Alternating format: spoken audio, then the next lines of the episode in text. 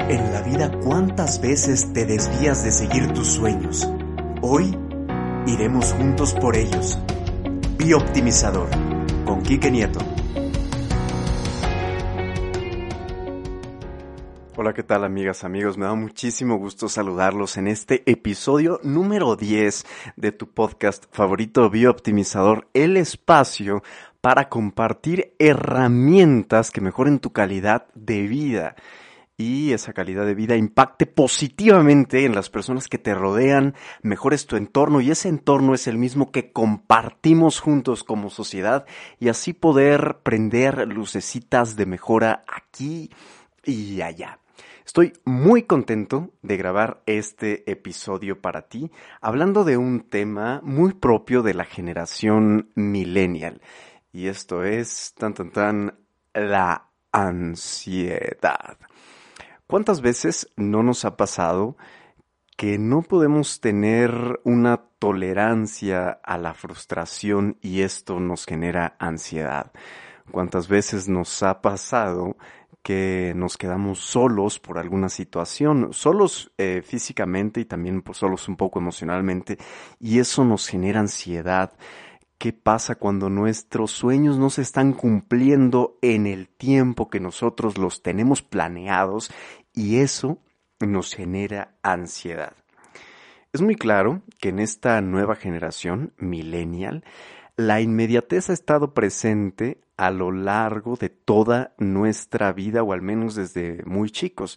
Podemos tener ya la sensación y el recuerdo de quizá cuando ibas en la primaria o en la secundaria tener un teléfono móvil para mandar mensajes de texto que llegaban inmediatamente. Claro, no siempre podías estar seguro que llegaban en ese momento o que le iban a llegar 100% seguro a la otra persona, como lo es ahora un WhatsApp quizá, pero si eh, tenías esa posibilidad de comunicarte, estuvieras donde estuvieras, gracias a la telefonía móvil con la que comenzamos a crecer y vivimos ya de lleno en nuestra adolescencia y en la última, en la última, en la última década y en las últimas dos décadas, esto se ha hecho parte ya de nuestro día a día. Y ahora eh, pidiendo comida a domicilio, todo está inmediato, haciendo los pagos del banco, todo está inmediato, haciendo los, eh, las compras,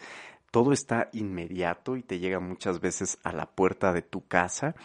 Eh, los tiempos de espera han sido mejorados día con día en las diferentes modalidades de empresas que mandan cosas, productos alimentos a nuestra casa. Entonces, eso nos va generando también una cuestión de quererlo todo ya. ¿Y qué pasa cuando las cosas no las tenemos todo ya? Pues viene simplemente un sentimiento de frustración, viene ansiedad. Vamos, en la invitación de este programa, vamos a desarrollar un sentimiento de tolerancia a la frustración y vamos a darnos las herramientas que nos hagan falta para lograr esa paciencia. Entonces te invito a que pienses en una situación que te genere ansiedad sea cual sea, lo que hablábamos de que los planes no se están cumpliendo en el tiempo que nosotros estamos buscando, que nos estamos quedando solos físicamente, emocionalmente, que de repente las personas no nos tratan como nosotros quisiéramos eh, siempre o hay alguna persona ahí y entonces todo esto nos va generando ansiedad. Y la ansiedad hace mucho eh, hace mucho que nosotros nos estemos entrando en una idea, esa idea que nos está generando la ansiedad, le damos vueltas una vez y otra vez y otra vez y no nos permitimos ver más allá. Y en el ver más allá es donde muchas veces está la respuesta, en el poder respirar, esperar, tener fe y esperanza en el futuro, en que las cosas no siempre se resuelven de un chasquido a otro, en que las situaciones no siempre se resuelven tan fácil como pedir una comida a domicilio. En todo eso, en todo el pensamiento futuro, es donde está la solución hacia la ansiedad. Entonces piensa en una situación en tu vida en que te haya generado ansiedad, te esté generando ansiedad o eh, recurrentemente también te esté pasando esta situación. Ya que la tienes bien identificada, entonces, ¿a qué corresponde esta ansiedad? ¿A que estamos viviendo solamente el momento presente sin tomar en cuenta el futuro? ¿A que estamos perdiendo nuestra fe en que las cosas pueden ser mejores? ¿A que estamos dejando de lado nuestro poder personal de hacer que las cosas cambien? ¿A qué identificas que puede estar correspondiendo esta ansiedad? Y una vez que ya lo tengas identificado, quiero que ahora que no estás pasando por ese momento, o si lo estás pasando también, que puedas respirar y puedas responderte a ti mismo a qué es lo que corresponde y puedas anclarte a esa idea de esperanza en el futuro, a esa idea de que a veces necesitamos tener tolerancia a la espera, tener tolerancia a la frustración, a que las cosas no siempre son como nosotros buscamos. Y tú puedes decir, sí, pero es que en este momento que estoy sintiendo la ansiedad está muy complicado eh, pararme a respirar. Y bueno, pues es que hay que hacernos cargo.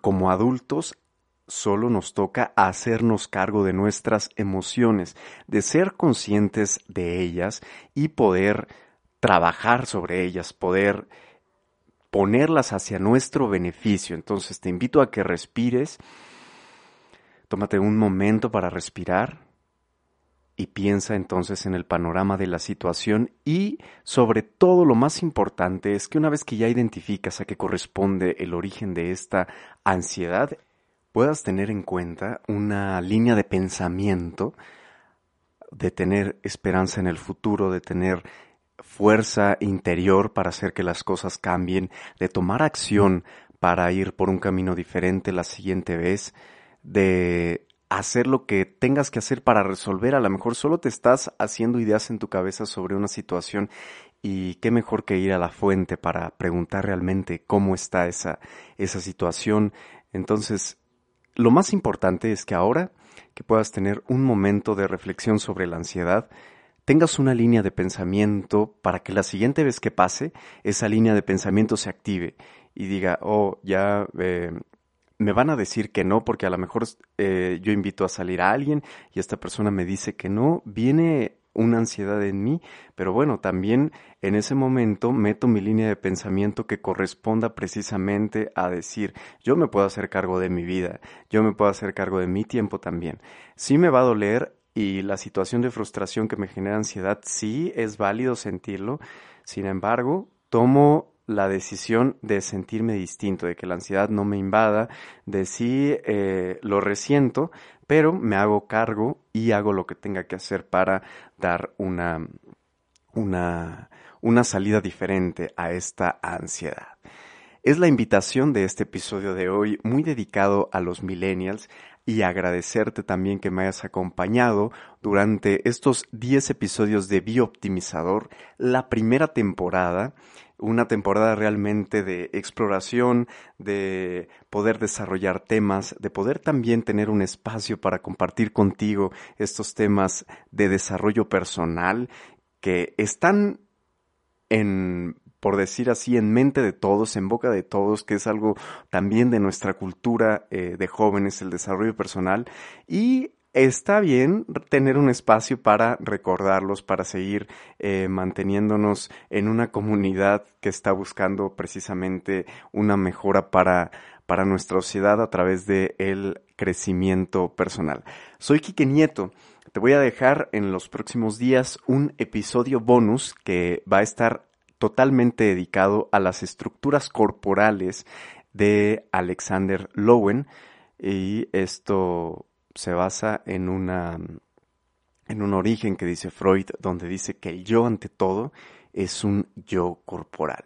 Y entonces en este episodio bonus te voy a explicar un poco lo que dice Alexander Lowen acerca de las estructuras corporales, cómo nuestra energía va moldeando nuestro cuerpo, cómo nuestra personalidad, nuestras decisiones, nuestros hábitos van moldeando nuestro cuerpo e identificamos diferentes caracteres o diferentes personalidades que tienen cosas en común eh, para bien y también para eh, para crecer, para explotarlas en, el, en la parte de transformarlas hacia algo positivo. Soy Kike Nieto, nos vemos hasta la próxima.